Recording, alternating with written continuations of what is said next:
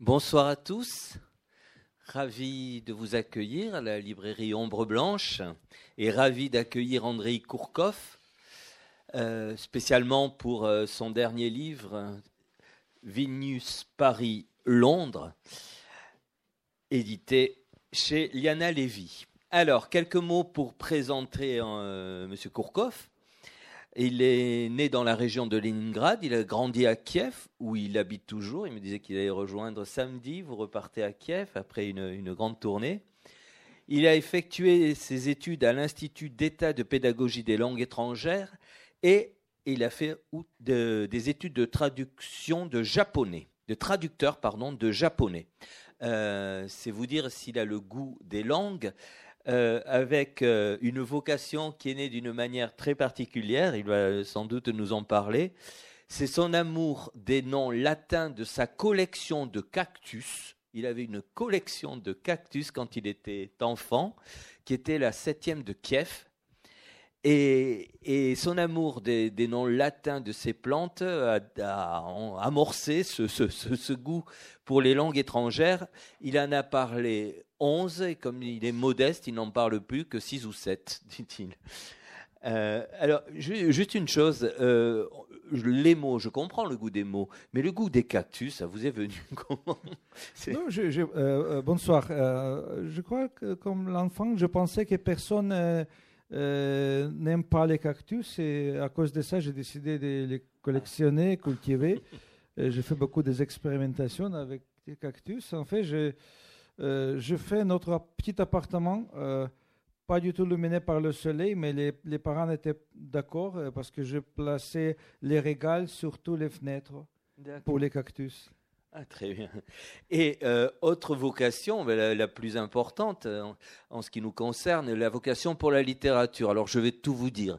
Euh, nous avons déjà animé une rencontre ensemble et il nous a, il m'a appris plusieurs choses. il y a une anecdote, je voudrais vraiment la partager avec vous, parce que sa vocation d'écrivain, j'avais jamais rencontré ça jusqu'ici, elle est due à des hamsters. Oui, plutôt de la poésie, de la poésie. oui, à cause des distance tragique de mes hamsters, euh, parce qu'à l'âge de 6 ans, euh, mon père m'achetait trois hamsters parce que j'ai resté souvent seul euh, dans l'appartement pour jouer avec des animaux. Et, je, les laissais courir dans l'appartement quand j'étais seul. Et si quelqu'un rentrait, je devais les chercher et placer dans, pas dans le cage parce qu'il habitait dans, un bocal comme les poissons, dans le bocal en glace avec des cotton wool, c'est-à-dire coton, coton Oui, du coton. Oui, du coton, oui. Et, un jour, je ne pouvais pas trouver un des hamsters. Il se cachait très bien. Et, mon père, par hasard, a tué ce pauvre hamster avec la porte. En ouvrant, il a écrasé oui, oui, Et j'étais très triste. J'ai décidé d'être de, être beaucoup plus, plus attentif aux animaux. Et euh, quelques semaines après, j'ai trouvé un, chat affamé. Et j'ai décidé de, ramener le chat euh, chez moi pour nourrir avec la saucisse. Et, j'ai entré l'appartement et le chat tout de suite a trouvé quelque chose de plus savoureux que ceci. Il a mangé le deuxième hamster. Et c'était un grand, grand choc. Et j'ai écrit euh, tout de suite un poème sur la solitude d'un hamster qui a perdu ses amis. Et ma mère adorait ce poème. J'ai déclamé le poème très souvent pour euh, les amis de famille. Et quelques mois après, le dernier hamster a tombé des balcons du cinquième étage. Et, je, suis jusqu'à aujourd'hui pas sûr si c'était un suicide ou un accident. Mais j'écrivais, après la mort du troisième hamster, j'écrivais le poème sur Lénine parce que je savais que Lénine était aussi mort. Ah oui. Et j'ai décidé que les poèmes sont écrits par les gens tristes quand quelque chose de mauvais euh, c'est passé. oui. Et, vous n'avez plus goûté à la poésie ensuite? Non, non, j'écris la poésie jusqu'à l'âge de 24 ans. 24 euh, ans. Euh, et j'ai arrêté parce que je décidais que écrire la poésie, c'est pas bon pour la santé. parce que tous mes amis poètes amateurs, ils fêtaient chaque soir, c'est-à-dire ils fêtaient chaque poème écrit avec de la bière, du vin, tout ça. Et je pensais, oui, si on fait chaque roman, c'est OK. Parce que ça va prendre quelques années. surtout quand on fait des livres aussi gros. Oui, mais, mais, si on fait chaque poème, ça va finir me finir très vite. Et à l'âge de 24, j'ai arrêté. C'était quel genre de poésie? C'était la poésie Oui, pour, les premières deux ans, c'était la poésie triste. Après, c'était la, la, poésie euh, un peu avec paradoxe, avec beaucoup d'humour noir, de choses drôles, oui. Et ah oui, il y avait de l'humour, forcément. Je dis forcément parce qu'on le, retrouve dans votre œuvre. C'est ça. Et cet humour, c'est quelque chose, c'est familial? Vous êtes tous dans la famille euh, avec euh, cette fibre humoristique, de, ce, regard sur la vie Non, non, c'était sur l'influence de, mon frère. Euh, j'ai frère Micha. Le, le, pingouin Micha, c'est après mon frère. Il est sept ans plus âgé que moi. Il était à l'époque un dissident anti-soviétique. Il avait beaucoup d'amis qui pensaient le même. Il s'est fermé souvent dans la cuisine euh, et échanger avec des manuscrits, des photocopies, des livres interdits et avec des blagues politiques et pas politiques. Et, euh, j'étais souvent présente. Euh, j'aimais les blagues. J'ai commencé à inventer mes propres blagues.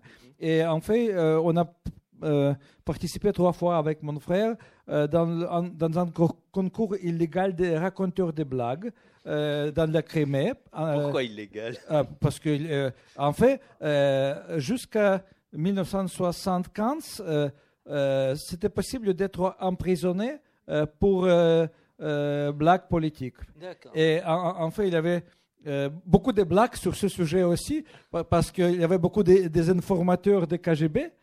Et, et, une blague d'époque était, il y a il y avait trois amis qui racontaient des blagues politiques et regardaient qui va euh, partir le premier euh, pour informer KGB sur les autres deux. Ah oui, d'accord. Mais euh, on a participé trois fois. La troisième fois, la troisième fois, on a gagné six bouteilles de champagne parce que j'ai raconté 3000 blagues. Et moitié de ces blagues étaient inventées par moi ou développées, ou comment dire, euh, je, je fais une autre variation euh, des blagues existantes, tout ça. Mais euh, vous me parlez de champagne, mais vous parlez aussi de cognac. Vous en parlez dans le livre et, et, aussi vous avez une anecdote concernant le cognac. Alors pas n'importe quel cognac. Oh, c'est une vraie histoire. Ah oui, mais, mais si, vous, si, si, vous voulez écouter d'abord une vraie blague d'Odessa, parce que j'ai fait le service militaire euh, à Odessa. En tant que gardien de prison, vous l'avez fait. Oui, oui. il faut avoir de l'humour, je suppose, là, pour, pour, tenir le coup. Oui, mais, mais Odessa, c'est la capitale d'humour. C'est une ville euh, incroyable. C'était euh, en fait construit par les Basques espagnols et les Français. dans le centre, il y a, se, trouve le monument à Duc de Richelieu, qui, qui était un des gouverneurs d'Odessa euh, dans le euh, XVIIIe siècle. Mhm. Oui, et c'était bien sûr une ville très cosmopolite, euh, avec beaucoup grec, grec. Après, au XXe siècle, au début du XXe siècle, c'était une ville juive où tous, les Russes, les Ukrainiens, les Juifs, les Moldovans, les Grecs, parlaient russe avec un accent juif. Très drôle. Et euh, euh, après la chute de l'Union soviétique, encore avant, dans les années 80, euh, les Juifs commençaient d'émigrer aux États-Unis, en Israël.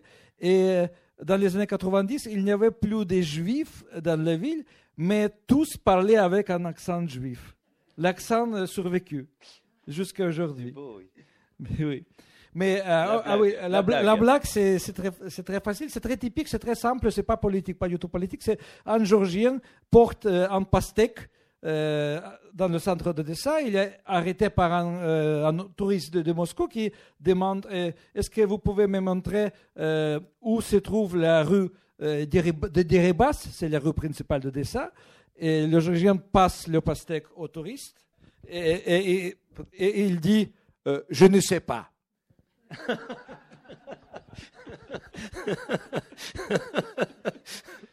et, tu m'as demandé euh, sur quelque chose de différent. et du coup, j'ai oublié ce que je demandais, moi. Vous me faites rigoler. Euh, donc, on, allez, retournons. On est euh, à Odessa. vous êtes gardien de prison. Et là, là vous écrivez des, pas de la poésie, mais des contes pour enfants. Ah oui. Pour, pour oublier ce. Non, en fait, j'ai on peut dire que j'ai choisi moi-même cette prison parce que, à cause des diplômes des du traducteur des japonais, j'étais enregistré avec KGB pour faire le service militaire sur les îles Kuril, près du Japon, en écoutant les échanges des radios des, des officiers japonais. Euh, peut-être ça pouvait être intéressant, mais j'avais peur qu'après le service comme ça, je ne peux pas euh, sortir euh, du pays parce que j'ai rêvé de voyager à l'étranger. Peut-être que c'est aussi une des raisons pourquoi j'ai commencé à apprendre les langues étrangères. Mais bien sûr, dans le temps soviétique, c'était presque impossible de voyager à l'étranger. Et après le service dans le KGB, avec KGB, euh, c'était impossible de partir du, pays pour 25 ans. Et ma mère euh, travaillait comme une médecin, était une bonne médecin, euh, travaillait dans l'hôpital pour la police. Et je lui ai demandé si elle avait dans l'hôpital euh, un général important qui pouvait changer mes papiers dans le commissariat. Elle a trouvé ce général et j'étais comme ça euh, trans, euh, transféré de KGB à police militaire. Mhm. Et j'avais déjà 24 ans. C'était là quand j'ai arrêté d'écrire la, poésie. oui. Et tout de suite prison. Oui. et, j'étais invité dans, le commissariat pour être euh, transporté je ne sais pas où, euh, mais j'étais tout de suite euh, approché par un sous-officier qui m'a demandé, on a, il a dit, on a pour vous le choix des trois prisons. Ah pour le service. prison de Kherson, Nikolaev et Odessa. C'est le sud d'Ukraine. Et j'ai dit tout de suite, prison près de la mer, c'est mieux. Je vais à Odessa. Et quand je suis arrivé là, les officiers qui étaient, quelques officiers étaient plus jeunes que moi. Euh, il était très, euh, comment dire, euh, il, soupçonnait qu'il y a quelque chose de drôle parce que suspicieux. Suspicieux, et parce que normalement c'était les, les, les jeunes gens qui n'étaient pas euh, bien éduqués qui étaient envoyés pour euh, faire ce service. Ah Parce que là, il faut euh, être physique sans penser. Oui, et vous ne correspondez pas vraiment Au, profil, oui. Et, je, les expliquais, les officiers, que en fait, je n'ai pas rêvé de devenir un gardien de prison. J'espère de, devenir un écrivain un jour. Et un officier qui était responsable pour la éducation politique des soldats, il a dit, oh, on a besoin d'un écrivain. Bien sûr, parce que chaque semaine, on a des réunions communistes, de partis communistes, et quelqu'un doit écrire euh, euh, ce, le compte rendu. Le, discours. Euh, ah. Avec des citations de Brezhnev, Lénine, tout ah, ça. Oui, d'accord. Et, comme ça, il, m'a donné le clé du bureau d'un major, major Vassiliuk. Et, chaque nuit, euh, j'avais euh, un bureau pour moi. Euh, j'avais machine à tapis, oui, souvent dit. À, écrire, à écrire, à écrire oui. Machine à écrire, oui. Oui, oui machine à écrire. le radio, beaucoup de journaux militaires avec des textes sans signification. C'était comment avec des collections des mots drôles politiques. Et mon Kalachnikov, parce qu'officiellement, j'étais dans le réserve euh, pour, euh, euh, pour le cas s'il y a quelque chose. pas la guerre, mais c'est la fuite, fuite des, des, prisonniers. Des prisonniers. Et, avec des prisonniers, c'était toujours très facile parce qu'à Odessa, il y a quatre prisons. Et deux prisons se trouvent entre la cimetière et la mer. Et euh, euh, la rue s'appelle euh, la rue des, Mers Noires. Et les, les, gens d'Odessa, ils, ils, disent que, comment on dit, à droite, c'est l'espace où on, où on est horizontal. Mhm. Et à gauche, où on est assis. Assis, assise? Oui. Oui. oui. Parce qu'en russe, c'est plus drôle. Справа лежат, а слева сидят. D'accord. Ça sonne... cimetière est présent, oui. oui. Et comme ça, je, je, je, fais des, un peu de plagiat pour les réunions communistes. J'ai euh, recopié des, des, textes différents, des pages différentes des journaux militaires. J'ai remplacé les noms des, des soldats ouzbeks, kirghizes, tchétchènes inconnus avec des noms de Kirghiz, Ouzbek, Tadjik de notre euh, détachement. j'ai réécrit tout ça. le travail était fini dans deux heures et jusqu'à le matin, j'écrivais les, les, contes pour les enfants. enfin, oui, pour, pour les raisons psychologiques, parce que quand on écrit pour les enfants, on devient un, un enfant lui-même. C'est-à-dire c'était en fuite aussi psychologique. Oui, tout à fait. Oui, et, et, le matin, bien sûr, j'ai dit, euh, euh j'ai travaillé toute la nuit pour euh, faire ce texte pour votre ah réunion communiste. Est-ce que je peux aller dormir? Et si c'était Major Vassiliuk, euh, la réponse traditionnelle était oui, tu, tu as 30 minutes, dorme vite et bien. J'ai retrouvé ce dont on parlait, dont on voulait parler. C'était l'histoire du cognac et de Monsieur ah, Oui, oui mais, mais, c'est une histoire euh, qui a quelque chose à faire euh, avec le roman Le dernier amour du président. C'était mon euh, premier livre à être interdit en Russie. Maintenant, tous mes livres sont interdits. mais, mais là, ça vous fait rire. mais c'est une histoire écrite en 2004 dans euh, ukrainienne euh, ordinaire qui par hasard devient le président d'Ukraine à l'avenir en 2011. Et bien sûr, il y a un personnage dans le roman qui s'appelle Vladimir Poutine. Il est euh, président de la Russie jusqu'en 2017. Et il y a beaucoup de, drôles choses. Par exemple, pendant les réélections présidentielles en Ukraine, mon personnage est empoisonné par ses amis et rattrape une maladie des peaux. Et M. Poutine euh, euh, fait la promesse euh, aux collègues ukrainiens en disant qu'on va annexer la Crimée et couper le gaz et tout ça. Mais, mais plutôt, c'est l'histoire des vies privées de, du président ukrainien ou d'un homme qui devient le président. Et, et c'est une histoire sur le fait que Sergei Pavlovich Bounin, c'est mon personnage, il, il devient le président parce qu'il euh, n'a pas beaucoup de chance avec des femmes.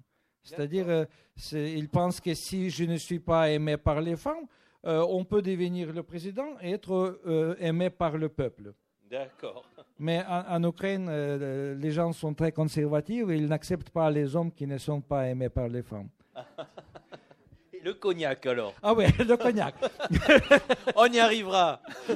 euh, euh, Sergei Bounin, le président, il adore Hennessy. Il euh, euh, boit régulièrement Hennessy, le cognac Hennessy. et en fait, après l'apparition du roman, j'ai commencé d'avoir des problèmes avec la Russie, mais euh, en janvier 2005, euh, deux généraux des services secrets ukrainiens m'ont invité pour euh, une rencontre dans un restaurant Belgique. Et ils ont commandé pour moi tout de suite 100 grammes de NSI. Et j'ai compris, ils ont lu le livre. Oui, oui. Et, ils, ils, voulaient savoir si mon livre pouvait être utilisé euh, comme le scénario d'empoisonnement de, de Yushchenko, de candidat présidentiel Yushchenko. Je les expliquais que ce n'était pas, possible parce que les gens qui empoisonnent les autres professionnellement, ils, ne lisent pas les romans, ils lisent la littérature professionnelle. Plutôt, euh, mais c'était une conversation sympa. Mais euh, euh, en 2005 aussi, j'étais invité pour la présentation de l'édition francophone française à Salon du Livre et j'ai reçu un message euh, de la part de M. NSI. Et, il a compris que je fais beaucoup de publicité gratuite dans le roman. Et, je suis allé à Cognac et j'ai euh, bouvé NSI avec NSI. Et on reste les amis. Euh, on, a rencontré il y a 13 jours. Ah oui Oui, oui, comme ça, il continue de lire mes, livre, je continue de lire, euh, ce qu'il fait. Euh, il y a une phrase qui a attiré mon attention. Tout à l'heure, vous disiez que, euh, alors que vous étiez gardien de prison, vous aviez déjà l'idée de devenir écrivain. Oui, non, non, en fait, j'ai décidé de devenir écrivain si ça sera, je veux dire, hein? oui, ce sera possible à l'âge de 13 ans. Parce qu'à 13 ans, quelqu'un m'a dit que les écrivains soviétiques euh, restent à la maison et ne, ne partent pas pour le travail. Ah, oui. Et j'aimais ça. je pensais que je veux être écrivain. Je veux rester chez moi.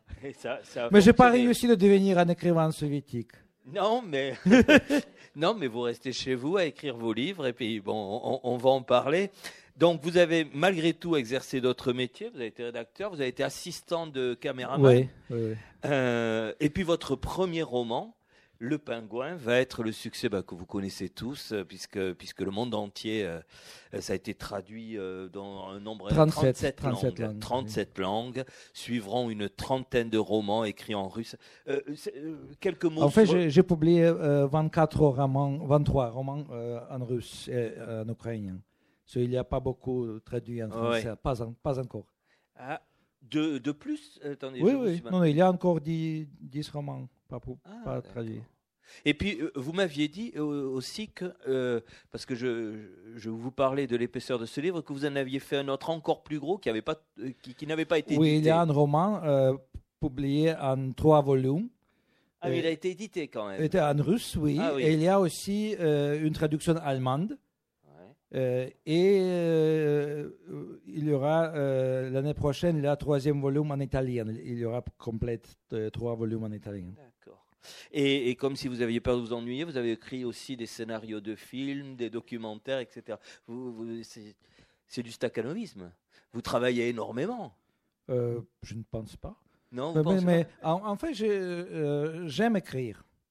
Et pour moi, le processus est plus important que le résultat.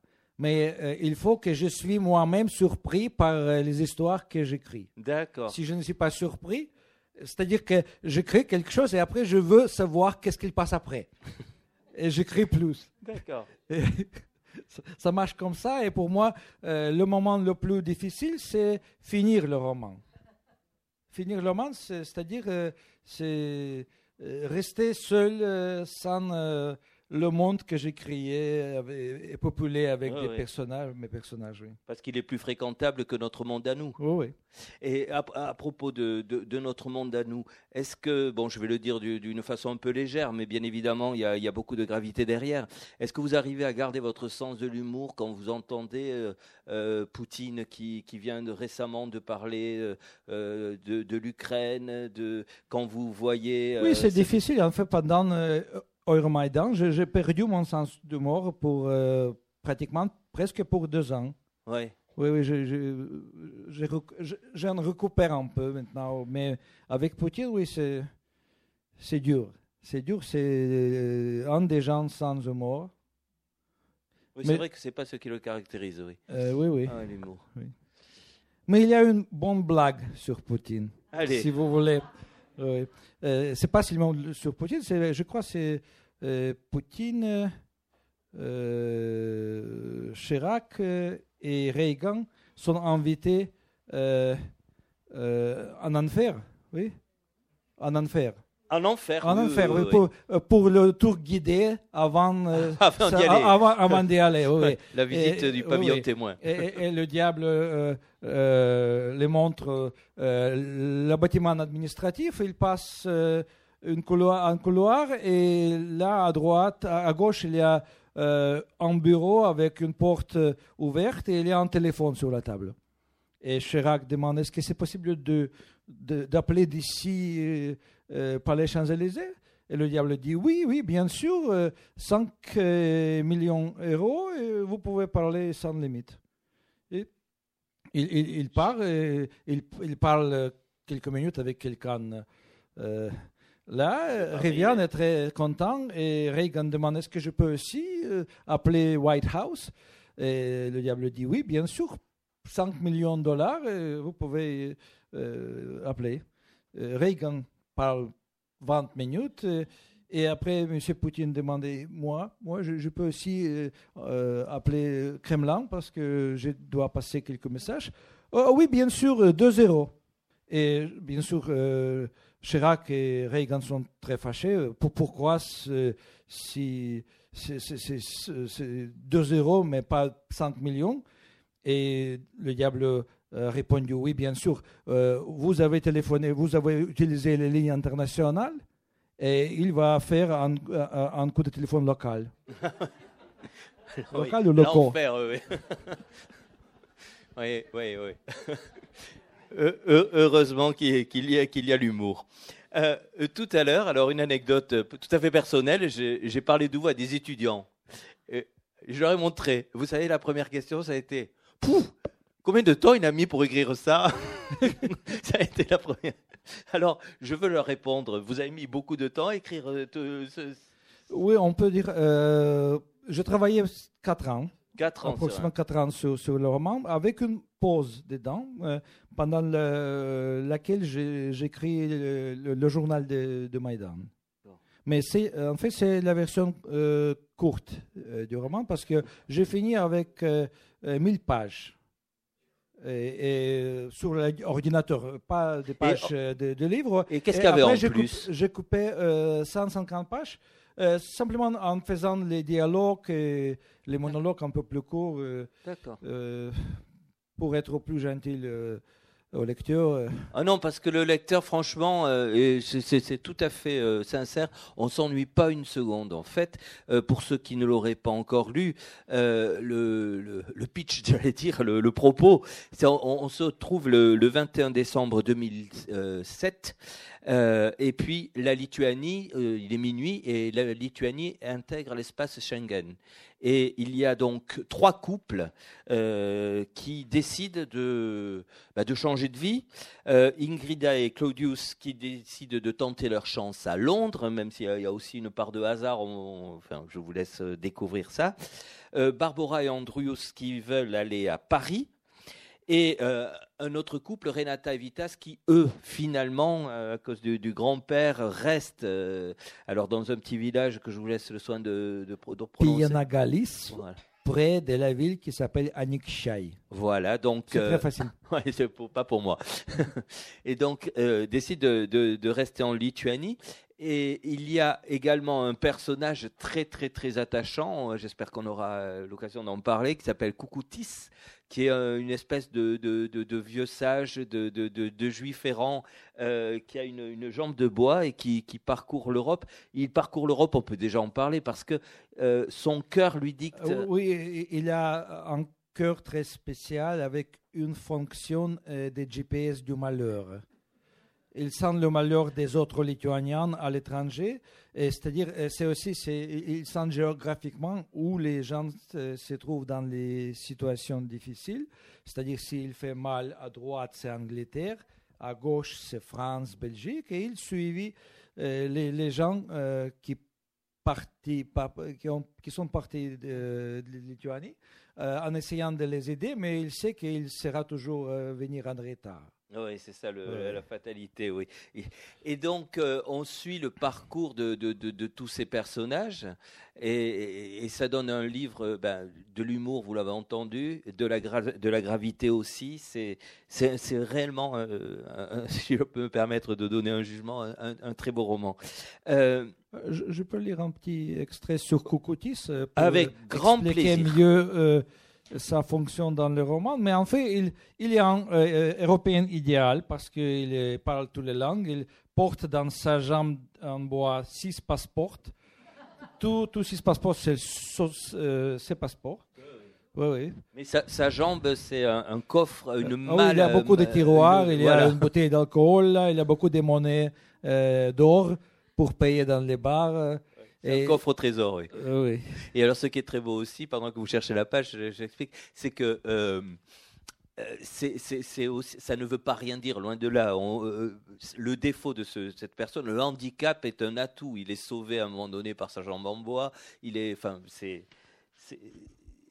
toujours pareil. à la fois fantaisiste et plein de, de sens, plein de signification. Ah oui, c'est un petit extrait des débuts. Euh, soudain, Cocotti s'entendit un cheval s'ébrouer derrière lui. Distrait de ses méditations, il s'écarta d'un pas pour lui céder le passage. Oh cria le paysan à cheval en tirant les rênes à lui. Shadai dit l'homme en invitant de la main Cocotis à monter dans le chariot.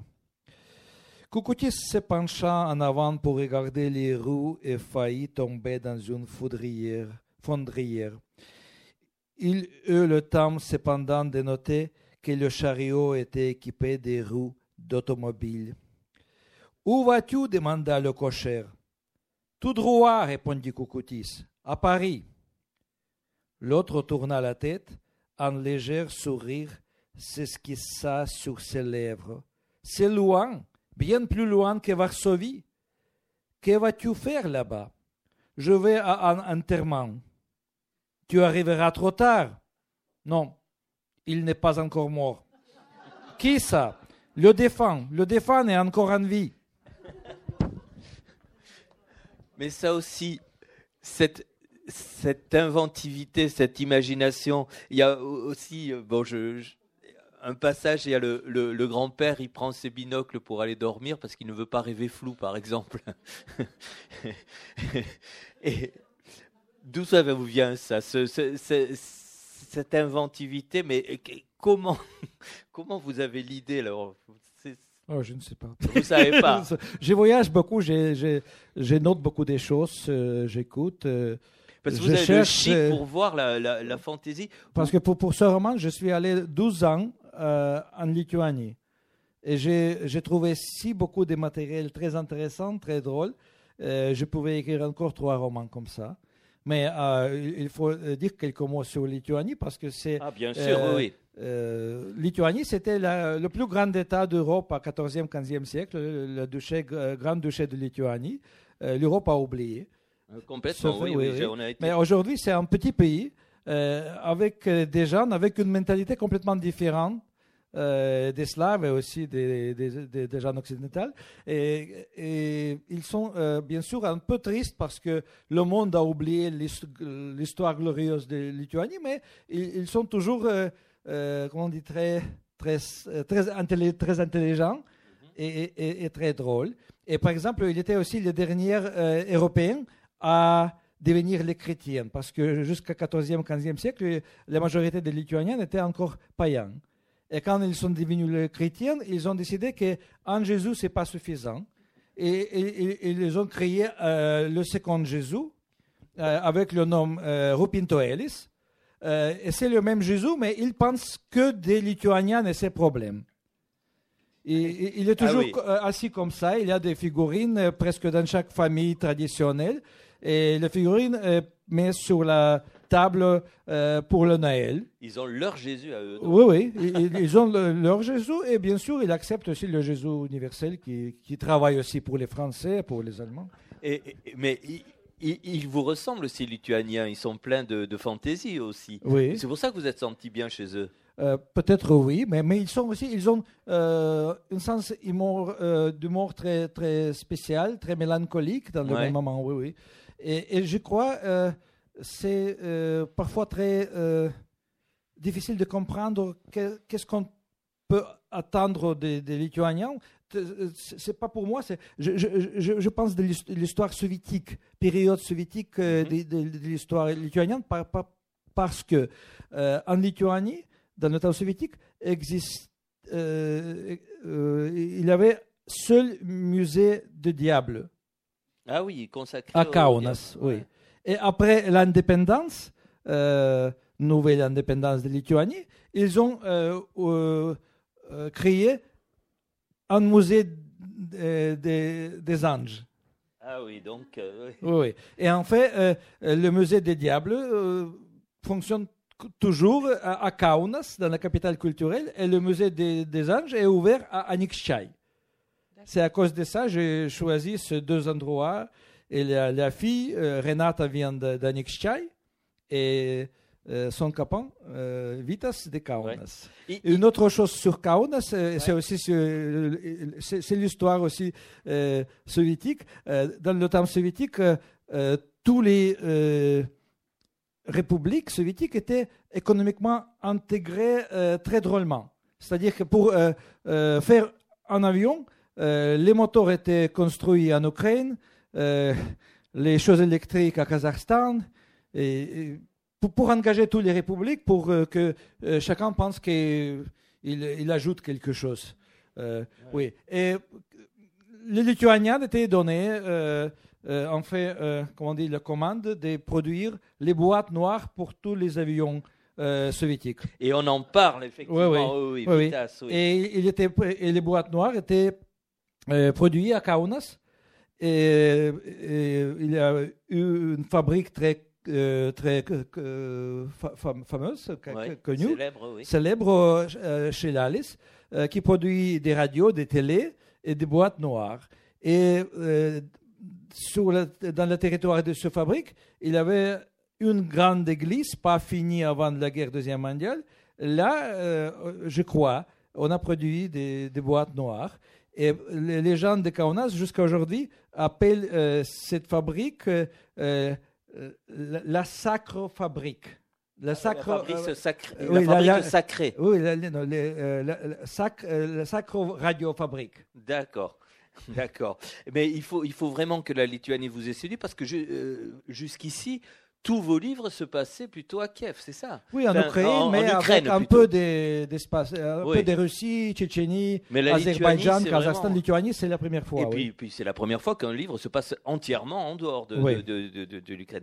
Euh, on a situé le décor, mais qu'est-ce que vous vouliez euh, nous dire, quand, ou vous dire à vous-même, lorsque vous êtes euh, voilà, j'ai rappelé le propos, on est à Schengen. C'est un livre qui expose votre vision de l'Europe, c'est ça que vous avez voulu dire? Est-ce que, Ou est-ce que vous avez voulu dire en, suivant le parcours de ces gens-là que euh, l'intégration est particulièrement difficile ou, qu'il faut rester chez soi? Non, non, non, c'est un roman euh, sur la migration à l'intérieur de l'Europe des Européens. C'est-à-dire parce que, par exemple, les Lituaniens euh, sont souvent traités en Angleterre, plutôt comme les représentants de, de, l'Europe de l'Est, comme, euh, comme les Russes, les Bélarusses. Euh, euh, mais mais, mais c'est, en fait, c'est les, les Européens qui sont revenus. C'est le retour des, des Européens. Ah On peut dire la même chose sur les citoyens des pays d'anciennes royaumes autriche, hongrois et tout ça. mais le message peut-être plus important, c'est qu'il faut toujours être bien euh, prêts pour euh, le voyage. Euh, aujourd'hui, beaucoup de, de, jeunesse, aussi lituaniennes, ukrainiennes, pensent que c'est très facile de s'intégrer à l'étranger. Il y a une forte immigration. De, oui, en Lituanie, Lituanie a perdu 30% des populations. C'est un pays avec ah. population moins que dans la ville où j'habite, moins qu'à ah. Kiev. en 1991, Lituanie avait 3 millions 500 1000 euh, habitants. Euh, aujourd'hui, c'est 2 700 000 habitants. Ah oui, effectivement. Oui. Et beaucoup de, euh, de ces gens qui partent, c'était les jeunes, sans qualification, sans vraiment. ils, jouaient, on peut dire, c'était comme une, une, blague, un voyage, un déménagement en Angleterre, en Norvège. En fait, il n'y a, il a, pas, pas, il a pas beaucoup de, Lituaniens en France, mais plutôt c'est les pays anglophones et nordiques. Mhm. Et, vos personnages, vous les avez imaginés comment? Parce qu'ils ont tous un caractère vraiment euh, euh, très, très marqué que ce soit euh, Ingrida qui est très déterminée, Claudius qui est beaucoup plus flottant comme personnage, qu'est-ce qu'il y a? Il y a Barbo, Barbora. Barboa. c'est des gens qui, la question est un peu banale, mais quand même c'est toujours intrigant et on aime bien savoir. Est-ce que c'est des gens qui se, de, que vous avez déjà croisés ou, Il y a des gens pareils que j'ai croisés, mais en fait j'ai marqué qu'en Lituanie et aussi en Ukraine, les femmes sont beaucoup plus intelligentes et beaucoup plus fortes que les hommes. C'est pas, pas, général ça? On peut dire, mais parmi mes, amis, euh, c'est le cas. Ah Presque tous les hommes sont euh, un peu euh, romantiques et pas sérieux sur, sur les choses de la vie. Et, les femmes connaissent toujours qu'est-ce qu'il faut faire pour. Elles sont plus pragmatiques, plus pragmatiques, oui. oui. Eh ben, c'est effectivement le cas d'Ingrida. Elle va à un moment donné, c'est quelque chose de, tout à fait notable. Pour un désir d'intégration, elle va jusqu'à s'appeler autrement. Euh, ne m'appelle plus Ingrida, appelle-moi Béa. Béatrice. Béatrice, oui. Et pour, pourquoi? C'est vraiment. Euh, oui, parce qu'il y a une, euh, on peut dire, tradition négative mondiale, mais européenne plutôt, euh, de, de, se cacher sur, le, sur un homme nouveau pour, euh, pour être pour se rester dans la sécurité. Ben, dans l'histoire soviétique, c'était plutôt les juifs qui changeaient les noms des familles et, en fait changeaient dans les passeports pour, pour être pensés euh, comme euh, des Russes, des Ukrainiens. Mhm. Il y avait des Ukrainiens, parce qu'avec des Ukrainiens, c'est très intéressant, parce que euh, très souvent, le, nom des familles traditionnelles ukrainiennes finit avec Ko, Shevchenko, peut-être vous connaissez Shevchenko, Petrenko. Et si on ajoute V, Shevchenkov, ça devient le nom des familles traditionnelles russes. Et bien sûr, il y avait une immense russification en Ukraine. Et beaucoup des Ukrainiens pensaient que si on pense que je suis russe, je peux faire une carrière euh, plus facilement. D'accord. Et aujourd'hui, il y a beaucoup des Ukrainiens avec des noms euh, de familles russes, mais c'est jamais clair s'ils sont russes ou, ukrainiens. Parce que mon nom de famille Kourkov, je suis euh, un russe ethnique, mais beaucoup de mes amis, et pas, pas seulement mon ami, disaient que tu es un Ukrainien qui était russifié, quelqu'un a ajouté V à ton nom de famille ukrainien. Ce qui n'est pas vrai. Mais euh, ça signifie quoi, Kourkov? Euh, Kourok, euh, c'est triga en anglais, c'est euh, dans le, comment on dit, la gâchette. Oui, la, gâchette. La, détente d'une. oui, oui, c'est ah. le nom de famille des, des Kazakhs de Don. D'accord. Parce que mon grand-père et arrière-grand-père étaient les Kazakhs de Don. Mais les Cosaques de Don étaient toujours euh, liés euh, aux Kazakhs ukrainiens de Zaporizhia. C'est-à-dire peut-être qu'il y a des, relations aussi ukrainiennes. Alors il y a des tas d'histoires, je ne vais pas les déflorer parce qu'effectivement, vous avez compris, il y a six ou sept personnages, euh, il leur arrive des tas d'aventures. mais malgré tout, j'ai envie de, savoir certaines choses. par exemple, Andrius à Paris, parlons de Paris, euh, devient clown pour, euh, pour les hôpitaux. Euh, ça correspond là encore à quelque chose que vous avez pu observer? Qu'est-ce que vous avez voulu Non, non il, cherche le travail. C'est une fiction, bien sûr, mais j'ai inventé un marché des clowns à Paris. qui se trouve dans un café en face de l'entrée de l'hôpital Necker, rue des Sèvres. Et les, parents des, enfants malades, euh, on peut dire, achètent les, les, clowns. Euh, par heure pour euh, amuser les enfants malades. Et ils gagnent de l'argent comme ça. Après, ils doivent partir pour Lille et ils cherchent le même marché de clowns, mais il n'y en a pas. Là, il y a des volontaires, des, bénévoles qui, qui font le, les clowns gratuits. Et c'est vrai. Il y a une organisation bénévole des, des clowns qui, qui, on peut dire, euh, visite les, enfants euh, malades régulièrement pour les amuser. Pour, euh, Mais comment ça s'est construit? Alors, y a, on a Londres, on a Paris. vous êtes allé. à Nord-Pas-de-Calais. Je suis allé neuf fois à Nord-Pas-de-Calais. Ouais. parce qu'il y a pas mal de Nord-Pas-de-Calais, près de vrai, à Arras. Il y a une librairie, vous parlez d'une librairie. Vous parlez... Ah, c'est à Paris. Ah, ça, c'est à Paris, pardon. Librairie du Globe. Il y a quelques de mes amis dans le roman avec ses propres noms. Ah, d'accord. C'est François Devers de Librairie du Globe. C'est Michel Sigala qui a un bateau près de Bastille. Ah oui. Et c'est juste après qu'il va ensuite euh, partir pour Nord-Pas-de-Calais, oui, c'est après. Oui, oui pardonnez-moi.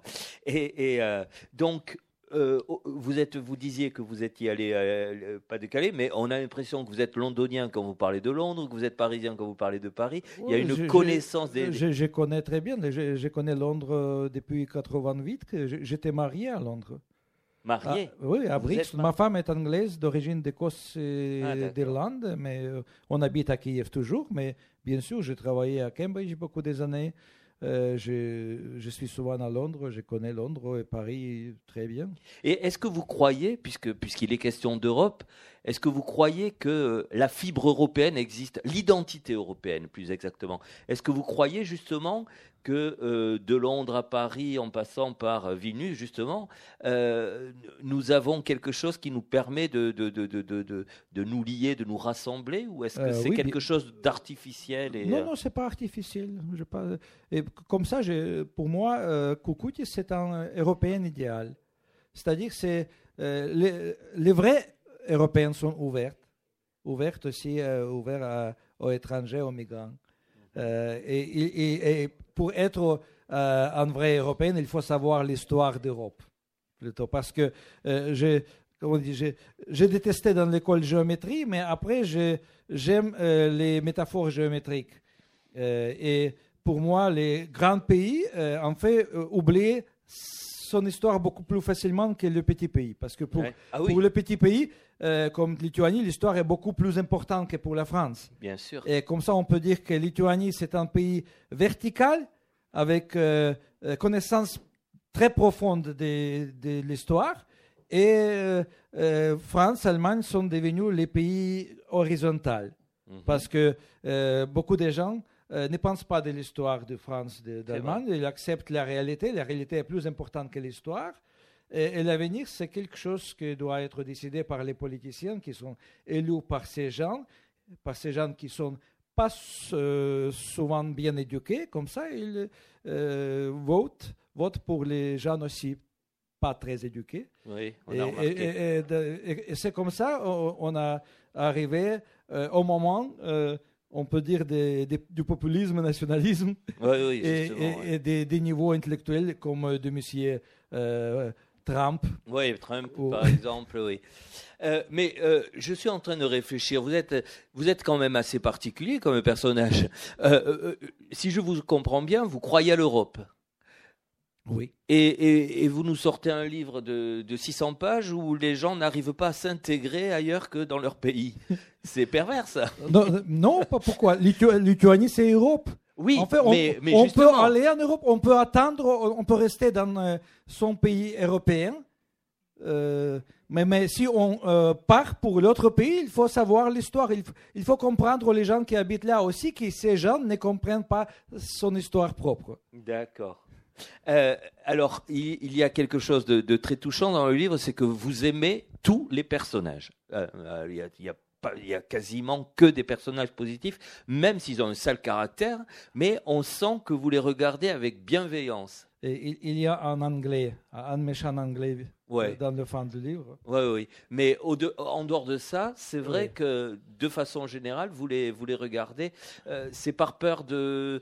Vous ne pourriez pas écrire trop longtemps sur un personnage que vous Euh, n'aimez non, pas Non, ou- non, non, c'est, je- euh, c'est, mon principe à aimer tous mes personnages. Parce que si je ne l'aime pas, je passe euh, cette attitude au lecteur. Et le lecteur commence, comment on dit, détester des personnages. Et- Ouais. Et, c'est comme ça, il y a une énergie négative créée entre moi et le lecteur grâce euh, au, per- au personnage euh, négatif. Ouais. C'est- mieux de euh, traiter les personnages avec plus de gentillesse. Oui, c'est- vrai que oui, quand on, quand on sort de, de vos livres, on, est, on a, oui, le, le- sourire aux lèvres. Euh, il y a un moment, euh, un chapitre, euh, pardonnez-moi, euh, qui parle de truffes. Oui. On est, et on peut même, je peux même élargir la scène. Chaque fois qu'il est question de nature, de, quelque, de des produits de la nature, de la nature elle-même, hein, que ce soit en Lituanie ou que ce soit en France, en Bourgogne, que ça se passe la, la, la- la recherche des, des- Oui, des oui. truffes. Entre du jaune et. Alors vous, vous, vous y êtes allé, là, vous allez chercher des truffes là-bas? Euh, J'ai pas trouvé. C'est pas là qu'il faut les chercher, monsieur. Il faut les chercher dans le Périgord.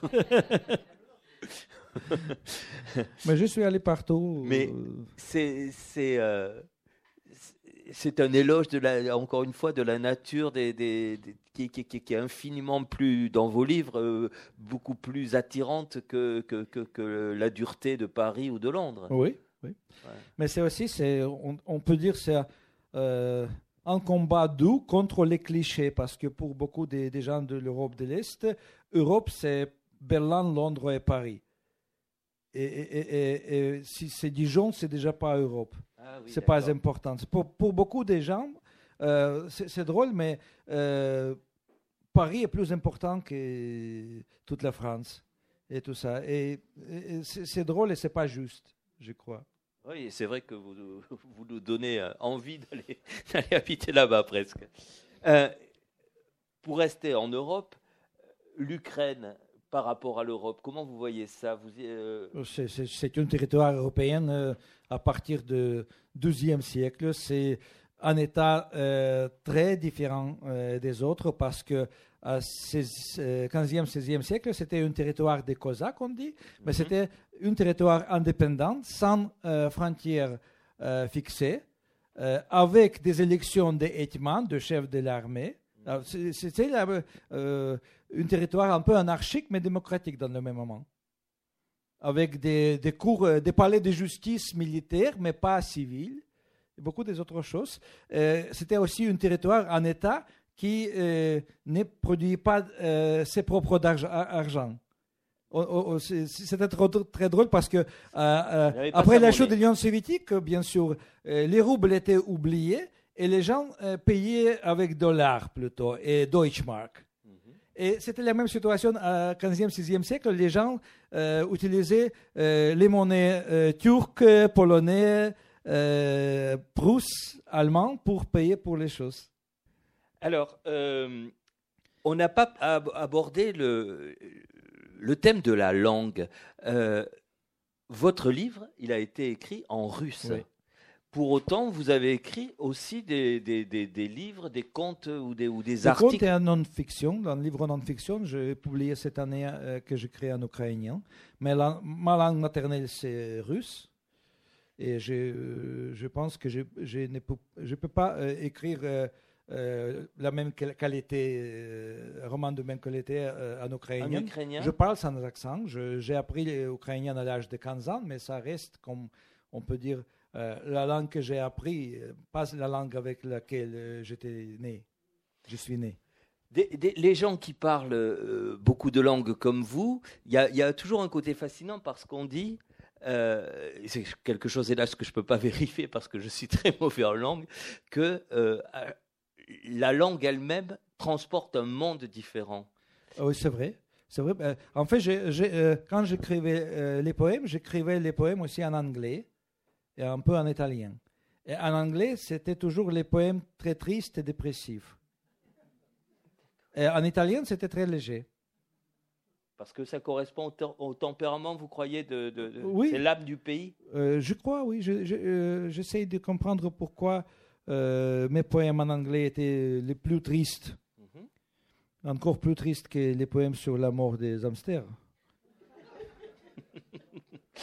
et, et- et- et le russe, alors, c'est une langue pleine de fantaisie? Non, elle vous appartient, Euh, cette fantaisie. Ça c'est dépend, pas ça dépend des, des écrivains préférés. Mes écrivains préférés euh, qui écrivaient en russe, c'était les, les représentants euh, des euh, expérimentateurs linguistiques euh, dans le même moment pas bien éduqués des années 1920-30, Ouais. après la révolution de 2017, quand on a changé beaucoup de choses. On a essayé de réformer les langues, aussi la, la langue russe. Et par exemple, j'adore Andrei Platonov, il est traduit Ah euh, oui, tout à fait. euh, ouais. en français. Euh, C'était un personnage euh, incroyable parce que euh, il, comme beaucoup de ses amis, pensait qu'il faut euh, euh, réformer euh, la langue. euh, il faut faire la russe plus prolétariat. Il, il- il faut, euh, comment on dit, euh, enlever tous les mots, toutes les constructions bourgeoises et, et faire euh, la simplifier la langue oui, et, euh, et essayer d'utiliser la langue à nouveau. Et, et j'adorais ces, ces romans parce que vraiment, on- on n'attend pas euh, qu'est-ce qu'on peut faire avec la langue? Et j'ai fait beaucoup d'expérimentations moi-même euh, dans les premiers romans. J'ai changé euh, les constructions gramma- grammatiques, j'ai inventé des, des- des mots nouveaux, j'ai inventé des formes euh, nouvelles des, des- des mots existants et tout ça. Et ce, ce travail sur, sur la langue, vous le, vous le faites euh, Oui, euh, naturellement, là? Oui, oui. Ouais, encore. Oui. Euh, vous, vous venez faire un, un parallèle entre l'anglais et, et l'italien. Si on devait faire le même entre l'ukrainien et le russe, ça donnerait quoi? Euh, euh, le russe est, euh, on peut dire, plus agressif, plus fort. euh, il y a plus des.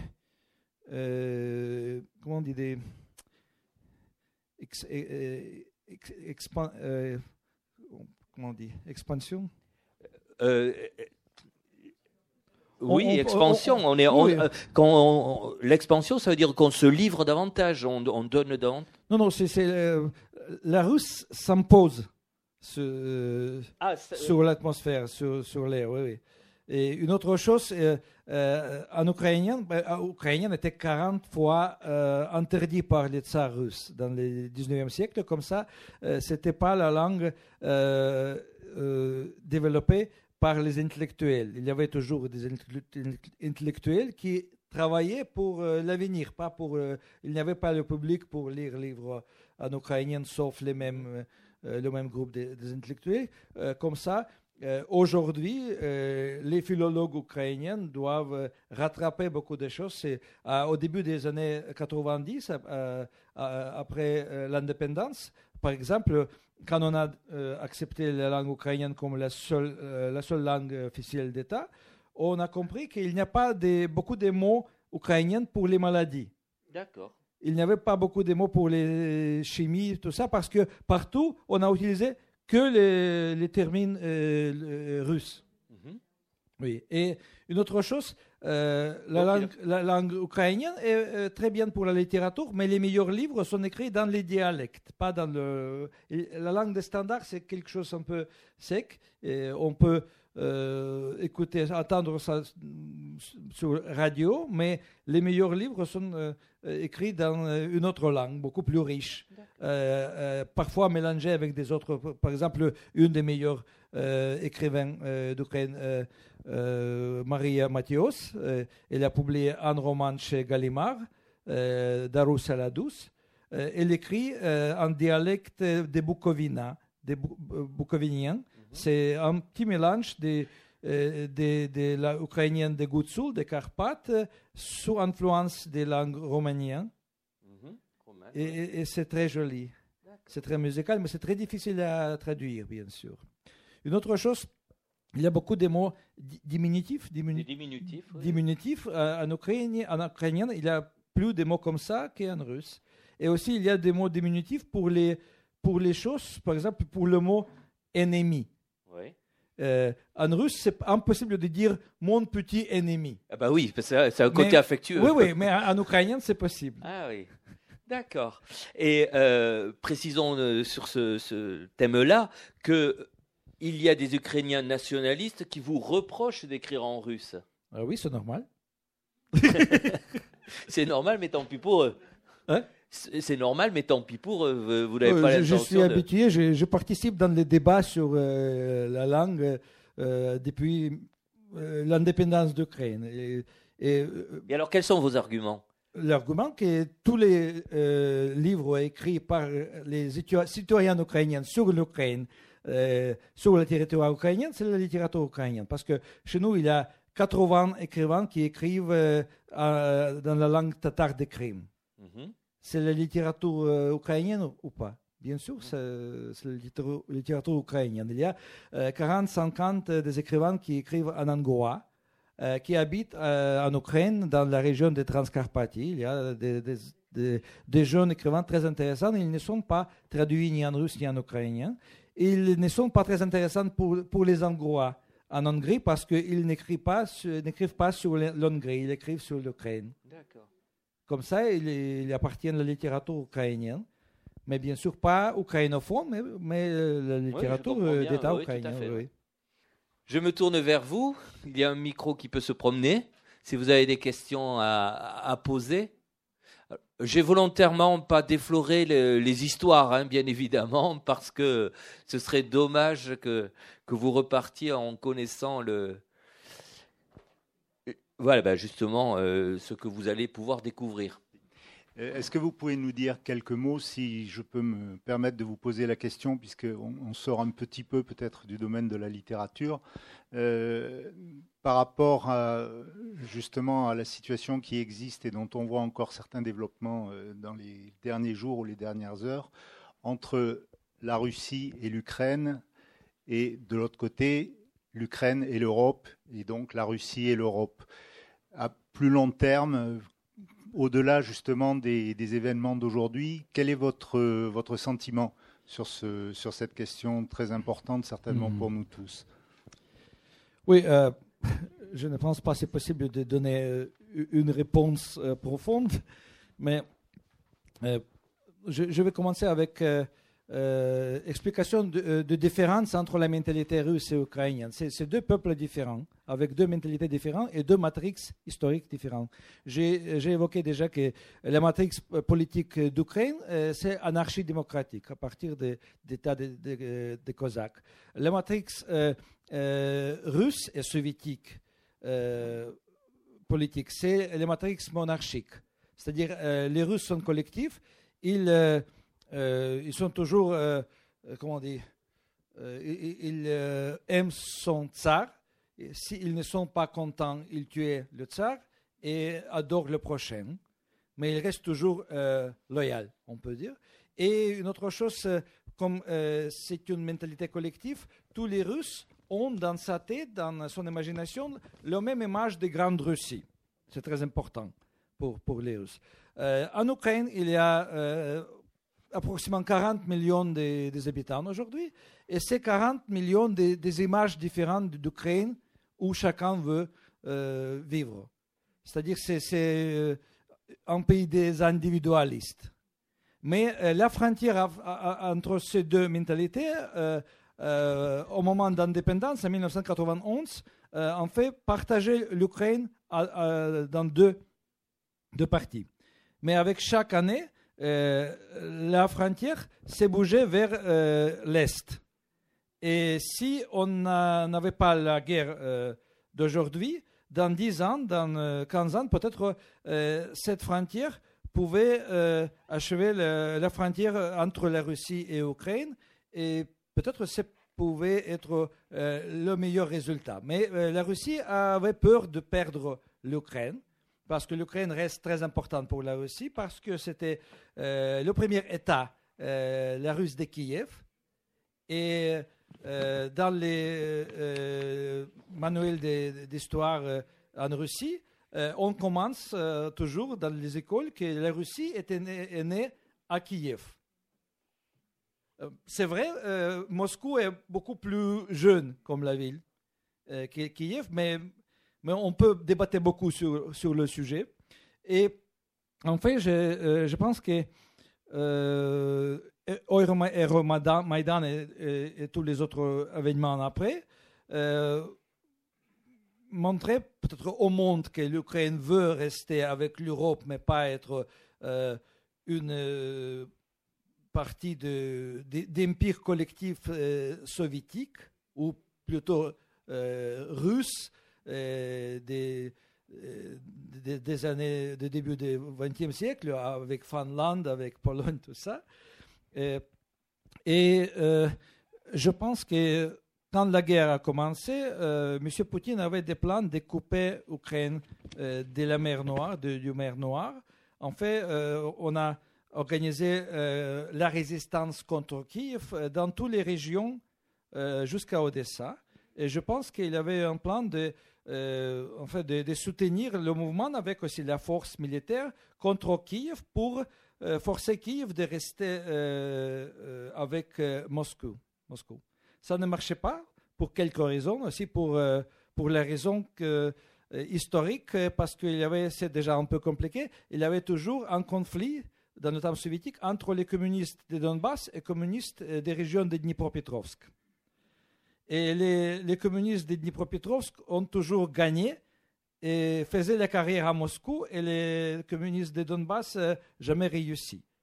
Mais ces deux mentalités, c'est deux régions voisines, très différentes, parce que à Donbass, euh, il y avait toujours le culte euh, de force physique, c'est-à-dire hiérarchie presque comme dans la prison ou dans l'armée, et, c'était euh, aussi la région, ça reste la région avec euh, population très mélangée, avec beaucoup de, euh, des gens qui étaient en fait déplacés de, la Russie centrale pendant le temps d'industrialisation, parce que dans les années 30, Donbass était une des plus industrialisées régions de, de l'Union soviétique. Et Dnipropetrovsk, la région de Dnipropetrovsk, c'était toujours la région intellectuelle avec beaucoup de, euh, fabriques, des usines militaires, beaucoup des instituts pour les recherches, tout ça. Et on, dit aussi que c'était plus juif que les autres régions parce que beaucoup de scientifiques, beaucoup de, spécialistes, des, ingénieurs étaient les, juifs. Mais ben, je dois dire qu'en fait, parmi les chefs des partis communistes de Dnipropetrovsk, il n'y avait pas de juifs. C'était toujours les, Russes et les Ukrainiens. Et une autre chose qui, fait la Russie fâchée, dans le temps soviétique, euh, parmi six euh, secrétaires généraux des partis communistes, trois étaient d'Ukraine. Brezhnev, Khrushchev et Tchernenko. Un Georgien, Staline, et deux Russes, euh, Andropov et Gorbachev. C'est-à-dire qu'on on peut penser que c'était les Ukrainiens qui euh, gênaient, euh, géraient l'Union soviétique. Bon, c'est juste un prétexte pour continuer, André. Euh, donc, tu as dit que euh, ça a pris un peu 10-15 ans pour que cette mentalité avance jusqu'à la frontière. Mais c'est bien possible que cette mentalité pourrait continuer jusqu'à Moscou, etc. c'est très dangereux pour la Russie. Oh, mais euh, si ça passe euh, doucement, ça peut. Mais combien de temps, à ton avis, ça pourrait prendre pour avancer jusqu'à Moscou, la mentalité euh, ukrainienne? Ça dépend de la longévité de vie de M. Poutine. pas seulement, il y a beaucoup d'autres raisons, mais, mais, mais, mais, je pense aussi, une des raisons des conflits, c'est le peur que cette mentalité ukrainienne peut euh, venir euh, en Russie. Et il faut dire qu'il y a euh, des millions d'Ukrainiens qui habitent en Russie aujourd'hui. ils sont patriotes russes, ils, sont contre Maïdan, mais, mais la, vie change très vite. On peut dire parfois les gens changent les idées parce que si on n'est pas content avec la réalité, on cherche pour qu'il faut euh, changer les, les, pensées anciennes André, nous avons une petite Ukrainienne qui veut vous poser une question. Une petite question. Est-ce que vous avez, est-ce que vous écrivez des livres en ukrainien pour les enfants? Oui, oui. Je les écris. Euh, ils sont édités en Ukraine. Euh, j'ai essayé de les ramener ici, mais j'ai pas réussi parce que j'ai commandé quelques livres en ukrainien, mais mon éditeur euh, mais pas, pas envoyer les pas euh, comme ça. Mais, mais si vous voulez, je peux vous envoyer en PDF et on peut imprimer euh, chez vous. Est-ce que vous aussi vous écrivez des livres en français pour les enfants? En français, je n'écris pas. Est-ce qu'ils sont traduits en français? Ah pas encore, mais il y a une maison d'édition qui est intéressée de faire un livre pour les plus petit. Et, j'espère, je, je vais décider, peut-être qu'il y a une autre maison qui est plus grande que ça, mais je, si je ne trouve pas une plus grande maison, je, je donnerai ce livre à petite maison. Et Olesia, puisqu'elle s'appelle Olesia, pour aller traduire aussi, parce qu'elle parle l'ukrainien, elle parle le ah. français. Magnifique. Voilà. On va échanger avec des emails. J'aimerais savoir si, au point de vue culturel, par exemple sur le théâtre, à Toulouse, on a vu ces magnifiques comédiens et ces troupes russes, et des luthianiens également. Magnifique. Et dans le lyrique, il y a Elina Karanka, je crois, qui est, nous on la voit sur grand écran. Voilà. Et alors, là, il y a, on a vu Levdodine, Fokine, les Fomenko, incroyable. Alors, euh, euh, je sais qu'il y a euh, un problème avec, je crois, je me demande s'il n'avait pas été justement metteur en scène de théâtre. C'est Brinco, je ne sais plus comment il s'appelle. Je, pas. mais c'est Les troupes de théâtre, de théâtre. J'ai dit au point de vue culturel. Vous, vous, demandez sur le théâtre russe? Oui, ah, je ne sais pas rien sur le théâtre russe. Le théâtre. Euh, Par exemple, est-ce qu'il peut, est-ce que c'est un, euh, comment dire, un, euh, un théâtre d'État, quoi, admettons? Parce que j'ai lu un article justement, il y a en ce moment, il y a une troupe russe et il y a eu un problème avec Poutine. Je, peux dire rien sur le théâtre, sur le sujet du théâtre russe parce que, en fait, mes livres sont interdits en Russie et je, je ne veux pas là, mais euh, euh, il y a beaucoup de théâtres indépendants ukrainiens très intéressants. Et euh, récemment, il y avait euh, autour de- d'un groupe théâtral de cabaret Dark Daughters.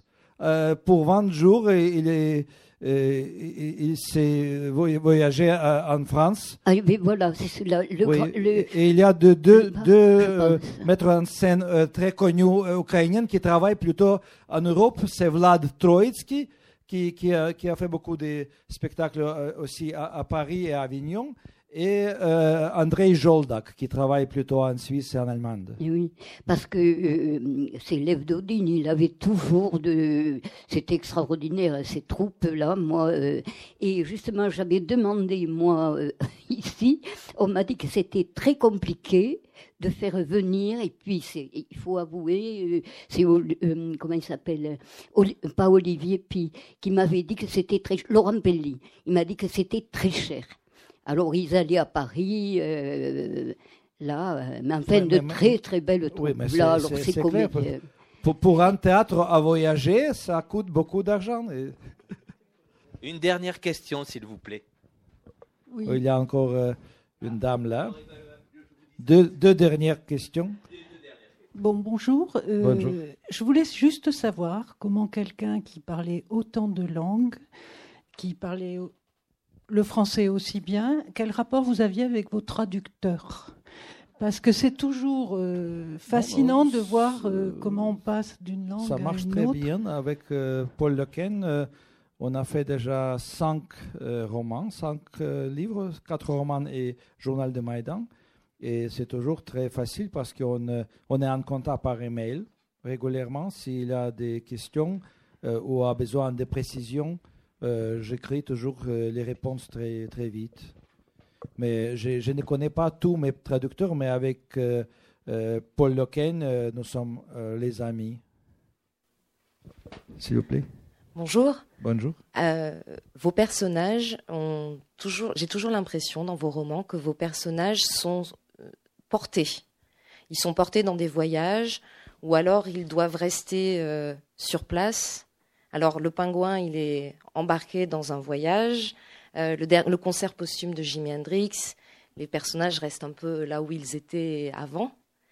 Euh, il y a toujours voilà, ces personnages qui sont emportés. Et moi, je voulais savoir si vous, parfois, vous vous sentez un petit peu porté, parfois contre votre gré, ou bloqué parfois, un peu comme vos personnages. Non, euh, normalement, je décide moi-même euh, où je veux aller. Et la littérature vous emporte. oui, c'est vrai. Je rêvais des voyages. euh, J'ai choisi maintenant les, invitations. Je, je- je voyage six mois par an. Euh, oui, c'est vraiment c'est très intéressant. Je travaille pendant les voyages. J'écris plus que chez moi à la maison parce que je peux me concentrer facilement dans le train, dans les avions, dans les hôtels. Et à propos blocage, non, j'étais bloqué par la neige euh, pour quelques jours euh, dans ma maison dans la campagne ukrainienne. C'était très intéressant. C'était quelque chose entendu. Et, et j'ai aussi utilisé ce moment pour euh, écriture, mais aussi pour euh, euh, comment euh, une autre concentration, c'est-à-dire pour, euh, pour une fantaisie. C'est comme dans les romans d'Agatha Christie sur euh, Hercule Poirot. J'étais bloqué, mais il n'y avait pas de crime. Dieu merci. Merci beaucoup. Merci à vous. Merci à vous. Merci, à- merci beaucoup, André Korkov.